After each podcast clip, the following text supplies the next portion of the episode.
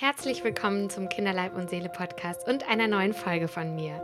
Ja, ich habe euch angekündigt, ich versuche alle zwei Wochen eine Podcast-Folge rauszubringen und sobald ich natürlich mehr Zeit habe, dann auch wieder wöchentlich.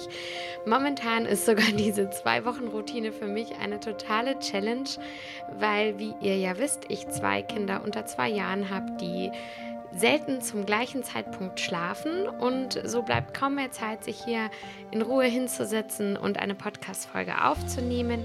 Deswegen verzeiht auch die nicht so gute Tonqualität der letzten Podcast-Folge. Für sowas bleibt einfach gerade wenig Zeit und ich hoffe jetzt, dass diese Podcast-Folge wieder ein Stück weit professioneller werden kann und dass ich sie bis Sonntag für euch veröffentlichen kann. Es soll diese Podcast-Folge um das Thema Sommer weiterhin gehen. Letzte Woche haben wir ja über den Sonnenschutz für Kinder gesprochen. Und diese Woche spreche ich aus akutem Anlass über Zecken und wie du damit umgehen kannst mit solchen Stichen und was du tun kannst, wenn dein Kind eine Zecke hat und einen solchen Stich hat. Los geht's. Wir sprechen über Zecken. Das beschäftigt euch ganz schön dolle und zwar auch zu Recht, weil das gefährlichste Tier in Deutschland tatsächlich die Zecke ist. Ich weiß nicht, ob du das wusstest. Zecken sind blutsaugende Parasiten und gehören zu den Spinnentieren. Sie leben im Wald, auf dem kurzgeschorenen Rasen, also eigentlich überall. Es ist nicht nur so, dass sie im dicken Gebüsch leben würden.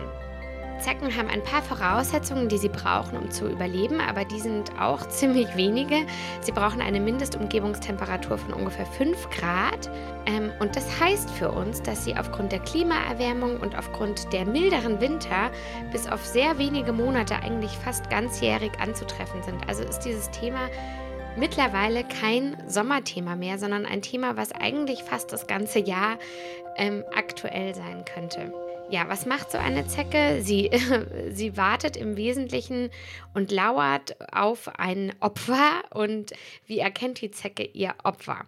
Die Zecke erkennt ihr Opfer an Erschütterungen, Körperwärme und Duftstoffe. Dafür hat sie das sogenannte Hallersche Organ, über das sie Gerüche wahrnehmen kann. Also sie nimmt zum Beispiel sowas wahr wie Ammoniak, Buttersäure, Kohlenmonoxid. Das zieht die Zecke an. Also nicht die Süße des Blutes, das ist Quatsch, das ist ein Märchen, sondern eben Ammoniak, Buttersäure und Kohlenmonoxid. Die Zecke sitzt also auf ihrem Grashalm oder im Gebüsch und wartet auf ein Tier oder ein Mensch, der so nah an ihr vorbeiläuft, dass sie abgestreift wird und sich dann an ihrem Opfer festhalten kann. Das heißt auch, Zecken springen nicht von Bäumen auf ihre Opfer, Wobei das natürlich eine lustige Vorstellung ist, aber das tun sie nicht. Am liebsten hat die Zecke dabei so eine feuchtwarme Körperstelle, an der die Haut nicht zu dick ist. Und deswegen sticht sie zum Beispiel ganz gerne in die Leiste, in die Achselhöhle, in die Kniekehle oder auch an den Haaransatz. Da ist es für die Zecke besonders leicht zuzustechen.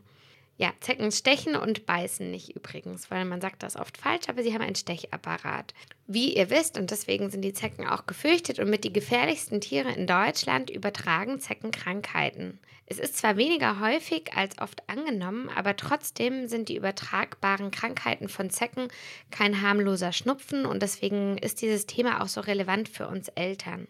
Es gibt zwei Krankheiten, die von den Zecken übertragen werden können. Dazu sage ich gleich mehr. Einmal FSME, ein bisschen kompliziertes Wort, das steht für Frühsommermeningoenzephalitis und die Borreliose. Das sind zwei unterschiedliche Erkrankungen, die auch ein bisschen unterschiedlich übertragen werden. Dazu erzähle ich euch auch mal mehr. Die ähm, Viren für die Frühsommermeningoenzephalitis, also die FSME, sind im Speichel der Zecken. In dem Moment, in dem die Zecke zusticht, können sie schon übertragen werden, weil ab da kommt der Speichel in den Körper des Opfers, also des Kindes zum Beispiel. Bei den Bakterien der Borreliose, das ist was anderes. Also siehst einmal ist es was Bakterielles und zum Zweiten werden die anders übertragen. Die sitzen im Darm der Zecke und werden erst nach ein paar Stunden übertragen. Je nach Region tragen laut Robert Koch Institut zwischen 5 oder mehr als 35 Prozent der Zecken die Borrelien in sich. Im Schnitt beträgt die Wahrscheinlichkeit, sich nach einem Zeckenstich mit Borrelien zu infizieren, 1,5 bis 6 Prozent. Dann gibt es die FSME-Risikogebiete. Das habt ihr vielleicht schon mal beim Kinderarzt gesehen. Da gibt es diese Karten, wo die ausgeschildert werden. Abgesehen von diesen Risikogebieten gibt es nur insgesamt wenig Zecken, die das Virus in sich tragen. Im Mittel tragen in FSME-Risikogebieten ungefähr 0,1 bis 5 Prozent der Zecken FSME-Viren in sich. Du siehst also, die Borrelien 5 bis 35 Prozent, aber hier braucht es wirklich Stunden am, am Körper, bis die überhaupt übertragen werden könnten. Und nur 0,1 bis 5 Prozent der Zecken FSME haben FSME in sich. Wahrscheinlich hättest, du das höher eingeschätzt oder wahrscheinlich denkst du, dass jede Zecke eine Krankheit übertragen kann. Das ist schon mal nicht der Fall. Nun möchte ich dir ein bisschen was zu den beiden Erkrankungen erzählen, die die Zecken übertragen können. Einmal FSME, also die Frühsommer-Meningoenzephalitis. Ähm, das ist ganz schön selten. Jährlich gibt es in Deutschland bei ungefähr 300 Fälle. Die Hälfte aller Fälle tritt in Bayern auf. Hier ist also ein Hochrisikogebiet und über 90 Prozent der Patienten sind erwachsen. Wer sich also überlegt, seine Kinder zu impfen, der sollte erstmal bei sich selber anfangen, weil auch wir Erwachsene können natürlich davon betroffen sein. Die FSME-Impfung bei Kindern kann ab einem Jahr erfolgen und sollte vor allem dann stattfinden, wenn dein Kind ein, in einem Risikogebiet lebt und sich viel im Freien aufhält. Also ein Stadtkind braucht nicht unbedingt eine FSME-Impfung und je nachdem kann man auch überlegen, ab welchem Alter man sein Kind impfen lassen sollte. Ähm, die Impfung ist prinzipiell, also es gibt zwei verschiedene Impfstoffe und die Impfung ist prinzipiell nach dem ersten Geburtstag zugelassen. Es ist aber so, dass die ein- bis zweijährigen Kinder ein höheres Nebenwirkungsrisiko haben. Die bekommen nämlich häufiger Fieber nach der Impfung, ungefähr bei 15 Prozent. Und die Dreijährigen ähm, bekommen seltener Fieber, ungefähr bei 5 Prozent aller Kinder tritt nach der Impfung Fieber auf. Das heißt also, dass man sich bei ein- bis zweijährigen Kindern noch mal gründlicher überlegen sollte, ob das Kind wirklich geimpft werden muss. Es ist so, dass die Erkrankung bei Kindern insgesamt leichter verläuft als bei Erwachsenen. Deswegen auch nochmal, also wenn man überlegt, sein Kind FSME zu impfen, man wäre da selber immer der höhere Risikokandidat, außer dass man vielleicht selber nicht so durch Büsche krabbelt oder ähnliches, aber bei Erwachsenen verläuft die Erkrankung schwieriger. Deswegen gibt es auch nur eine Empfehlung der Impfung in Risikogebieten und bei Kindern, die sich eben viel im Freien aufhalten. Man nennt es eine Impfempfehlung nach Expositionsrisiko. Am besten schaust du dir mal bei Google Maps die FSME-Karten an, dann kannst du schon mal auschecken, ob ihr in einem Risikogebiet lebt und dann kannst du es mit deinem Kinderarzt besprechen. Natürlich ist es so, auch wenn Kinder in der Regel weniger häufig an FSME erkranken, kann FSME, also das ist eine Entzündung der Hirnhaut und des Gehirns, auch neurologische Folgeschäden verursachen und deswegen ist damit natürlich nicht zu spaßen. Deswegen der Klassiker, das Kind im Waldkindergarten, was über drei Jahre alt ist, sollte eine Impfung haben. So, nun zur Borreliose, das ist ein sehr wichtiges Thema und ein sehr ähm, umfangreiches Thema. Ich könnte darüber wieder Bücher schreiben. Ich versuche mich jetzt mal auf das Nötigste zu beschränken. Warum kann ich darüber Bücher schreiben? Die Borreliose ist so eins dieser Hot-Themen, um die, um die sich diverse Fake News ranken und auch sorgenvolle Eltern in die Irre geführt werden. Und deswegen ist es schon wieder ein Thema, wo ich ganz viel Leidenschaft habe, weil ich darüber gerne aufklären möchte. Die Diagnose der Borreliose ist mittlerweile ein ganz schönes Geschäft geworden. Das erkläre ich dir gleich mal. Und es ist eine Einkommensquelle von verschiedenen Industriezweigen. Es lohnt sich also jetzt, wenn wir da mal genauer hinschauen. Jetzt aber erstmal von vorne. Wir haben ja schon vorhin gesagt, je länger eine Zecke an deinem Kind dranhängt, desto höher ist auch die Wahrscheinlichkeit, dass Borrelien aus dem Darm der Zecke in das Blut deines Kindes wandern können. Unter 24 Stunden Blutmahlzeit ist die Übertragung aber immer noch relativ unwahrscheinlich und steigt dann danach ziemlich schnell an. Deswegen ist die beste Prävention für die Borreliose, jeden Abend schön den Körper deines Kindes abzusuchen, wenn es vor allem draußen gespielt, gespielt hat und die Zecke gegebenenfalls entfernen. Dazu möchte ich auch sagen, wenn du abends eine Zecke an deinem Kind entdeckst, ist es deswegen auch sehr sinnvoll, die Zecke selber zu, äh, zu entfernen und nicht zu warten, bis am nächsten Morgen der Kinderarzt es macht. Bitte keine Panik, wenn du eine Zecke findest. Wir erinnern uns einmal kurz, nur 0,3 bis 1,4 Prozent der Zeckenstiche führt zu einer klinisch manifesten Erkrankung. Also das ist tatsächlich nicht häufig. Nun also zu den Symptomen der Borreliose. Die können sehr unterschiedlich sein. Die rein, also das reicht von beschwerdefreien Infektionen über eine Beteiligung der Haut, der Gelenke, des Herzens. Und es gibt aber auch die akut- und chronischen Erkrankungen des Nervensystems, die die Borreliose verursachen kann. Ob es überhaupt zu Krankheitserscheinungen kommt und wenn ja, zu welchen, hängt stark von der Abwehrreaktion deines Kindes ab.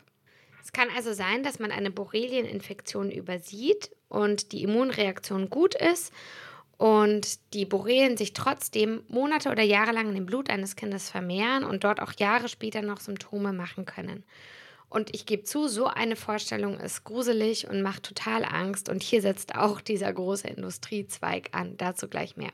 Gott sei Dank ist es aber so, dass sich die Borrelien häufig früher bemerkbar machen und hier kann man als Mama oder Papa wachsam sein.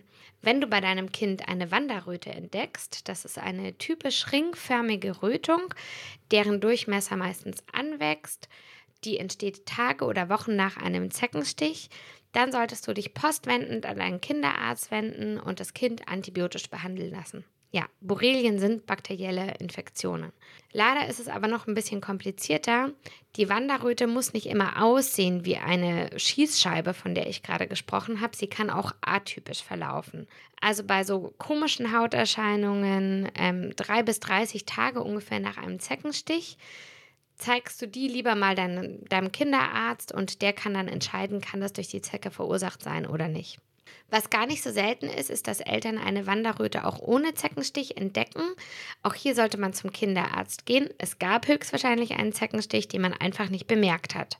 Eine weitere typische Hautmanifestation sind dicke rote Ohrläppchen oder Brustwarzen nach Zeckenstich. Also auch das sollte sich der Kinderarzt ansehen.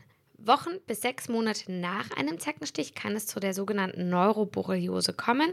Die äußert sich bei Kindern typischerweise mit einer Lähmung im Gesicht. Monate oder Jahre später kann es bei ungefähr 5% der Kinder zu einer Gelenkbeteiligung kommen. Auch hier sollte man natürlich an die Borreliose denken. Was ich aber vorhin meinte, ist, dass ich dich vor einem Trend warnen möchte. In unserer Gesellschaft entwickeln sich auch bei den kleinsten unserer Kinder, jetzt vielleicht besonders nach diesem Corona-Jahr, immer wieder chronische Symptome wie Kopfschmerzen, Konzentrationsstörungen, schlechte Stimmung, depressives Verhalten und so weiter. Und es gibt Heilpraktiker, Laboratorien und auch Ärzte, die mit der Diagnose chronische Borreliose vermeintlich den Schlüssel zu jahrelangem Leid gefunden haben. Und bei den Kindern ist die Diagnose chronische Borreliose aber umstritten. Die Diagnose der Borreliose ist sehr schwierig und die Borreliose hat ganz viele Gesichter, das habe ich gerade schon mal so ein bisschen beschrieben. Deswegen lässt die Erkrankung leider viel Spielraum für Spekulation und Fehldiagnose. Ich möchte dich vor folgenden Diagnostikmethoden warnen. Die Lymphozyten-Transformationstest, die können zum Beispiel auch anschlagen, wenn Patienten nie mit dem Erreger Kontakt hatten obwohl im Blut der Betroffenen keine Antikörper gegen Borrelien nachzuweisen sind, bescheinigt dieser Test bei manchen Patienten eine chronische Krankheit. Der Test auf eine Subpopulation natürlicher Killerzellen hat keine Aussagekraft. Wissenschaftlich umstritten ist auch der ELISO-Spot und abzuraten ist außerdem vor dem Visual Contrast Sensitivity Test. Was leider immer häufig passiert, ist folgendes. Die Eltern sind erleichtert, endlich einen Grund für den ständigen Kopfschmerz, die Konzentrationsprobleme ihres Kindes gefunden zu haben und das Kind hat nun endlich einen Namen. Das Kind hat chronische Borreliose. Damit ist meistens leichter umzugehen, als nach noch tiefer liegenden Ursachen zu suchen, warum das Kind immer wieder Kopfschmerzen hat, sich nicht konzentriert und so weiter. Und der diagnostizierende Arzt oder Heil Heilpraktiker ist der Held und behandelt zum Beispiel ein Kind monatelang antibiotisch. Das kann aber für das Kind wieder ganz andere Probleme verursachen. Das kann sogar lebensgefährlich werden. Deswegen eine Borreliose sollte, wenn sie bestehen sollte, bei Kindern maximal zwei bis vier Wochen ausreichend behandelt werden. Was sollst du also tun, wenn du bei, wenn du bei deinem Kind eine Zecke entdeckst? Erst einmal tief durchatmen, die Dinger sind ganz schön eklig, das weiß ich, aber du tust deinem Kind den größten Gefallen, wenn du sie selber entfernst. Je schneller die Zecke entfernt wird, desto geringer ist das Infektionsrisiko. Das haben wir gerade ja schon besprochen. Die Borrelien brauchen ja in der Regel einige Stunden, bis sie aus dem Darm der Zecke in das Blut gewandert sind. Und wir haben ja gesagt, nach 24 Stunden steigt erst die Wahrscheinlichkeit dafür an. Bei FSME, was im Speichel der Zecke sitzt, kann es schneller gehen. Du wirst aber deswegen in der Kindernotaufnahme deswegen trotzdem nicht priorisiert werden. Es kann sein, dass du auch dort stundenlang wartest, wenn da einfach viele Notfälle gerade stattfinden. Deswegen trau dich, die Zecke selber zu entfernen. Eine Zecke zu entfernen ist keine Wissenschaft. Die Zecke ist kein kompliziertes Schraubengewinde, was nur in eine Richtung gedreht werden darf, um sich aus dem Körper zu lösen. Der Schlüssel liegt einfach darin, langsam zu ziehen. Die Zecke braucht ein bisschen, bis sie sozusagen loslässt. Am besten ruckelst du noch ein bisschen hin und her. Dummerweise ist es oft so, dass die Zecken am liebsten in irgendwelchen winkeligen Körperstellen wie in der Leiste, hinterm Ohr oder am Haaransatz sind, bei dem du volle Konzentration und Ruhe brauchst. Deswegen empfehle ich ausnahmsweise, setz dein Kind vor Paw Patrol und lenk es gut ab, denn es sollte so ruhig wie möglich sein. Auch deswegen ist zum Beispiel der Kinderarzt nicht der beste Zeckenentferner. Zum Entfernen kannst du eine handelsübliche Pinzette benutzen. Wenn du nichts zur Hand hast und du gerade in der freien Natur unterwegs bist, tut es auch mal der Fingernagel. Und wichtig für dich zu wissen, man kann eine Zecke nicht falsch entfernen, nur zu spät entfernen. Du kannst natürlich auch eine Zeckenzange benutzen, eine Zeckenkarte oder ähnlich professionelles Equipment. Am leichtesten geht es, wenn du die Zecke möglichst knapp an der Hautoberfläche zum Greifen bekommst. Und dann eben langsam ziehen, warten, bis die Zecke sozusagen loslässt und schon ist sie draußen. Wovon du die Finger lassen solltest, sind Öle, Nagellack, Alkoholkleber, all diese blöden Hausmittel. Bringen der Zecke insofern, bringt deinem Kind insofern nichts, weil ähm, die Zecke weiß, dass diese Substanzen ihr bitteres Ende bedeuten könnten und übergibt sich erstmal vor lauter Panik in das Blut deines Kindes. Und wenn es blöd läuft, erbricht sie quasi die Borreliose gleich mit und die Infektionsgefahr ist gestiegen durch diese Hausmittel. Wenn du die Zecke entfernt hast, kannst du den Stich einmal kurz desinfizieren. Eine Zecke kommt aber selten allein. Bevor du dich jetzt also zurücklegst, solltest du dein Kind wirklich nochmal genauer angucken und schauen, ob noch irgendwo anders auf dem Körper deines Kindes ein zweites Mistviech hockt, was auch entfernt werden sollte. Also immer auch die behaarte Kopfhaut absuchen und das Kind einmal nackig machen. Die Zecke selber muss nicht aufbewahrt oder eingeschickt werden. Die Mühe kannst du dir sparen, denn es macht uns erstmal überhaupt nicht schlauer, weil erstens ein Großteil der Zecken ohne Borreliose und FSME ist. Zweitens weiß man, selbst wenn die Zecke ein potenzieller Überträger ist, wissen wir immer noch nicht, ob sie den Erreger überhaupt übertragen hat. Was du aber tun kannst, ist das Ereignis nicht zu verdrängen, sondern es dem Kinderarzt weiterzugeben, wenn dein Kind Symptome entwickelt, die durch einen Zeckenstich zu erklären sind. Also einfach nicht vergessen, dass es diesen Zeckenstich gab und sich vielleicht auch einmal notieren, wann es diesen Zeckenstich gegeben hat. Zur Entsorgung der Zecke, da kommt es ganz auf die Vorliebe der Eltern an. Man sollte dafür sorgen, dass die Zecke nicht mehr weiter ihren Schabernack treiben kann. Und da sind deiner Fantasie keine Grenzen gesetzt. Du kannst sie natürlich verbrennen, du kannst sie in Küchenrolle einpacken und zerquetschen, du kannst sie in Desinfektionsmittel einlegen, unschädlich machen. Ich habe aber auch schon Eltern erlebt, die zu uns in die Notaufnahme kamen, weil Reste der Zecke in der Haut hängen geblieben sind. Und davor haben, glaube ich, ganz viele Angst. Bitte keine Panik.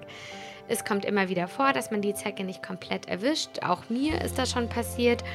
Keine Panik, meistens sind es nur Reste von dem Stechapparat, zum Beispiel der Kopf der Zecke, die hinsichtlich der Übertragung von Borrelien oder FSME ungefährlich sind und meistens ist es so, dass der Körper diesen Fremdkörper mit ein bisschen Eiter mit der Zeit von alleine abstößt.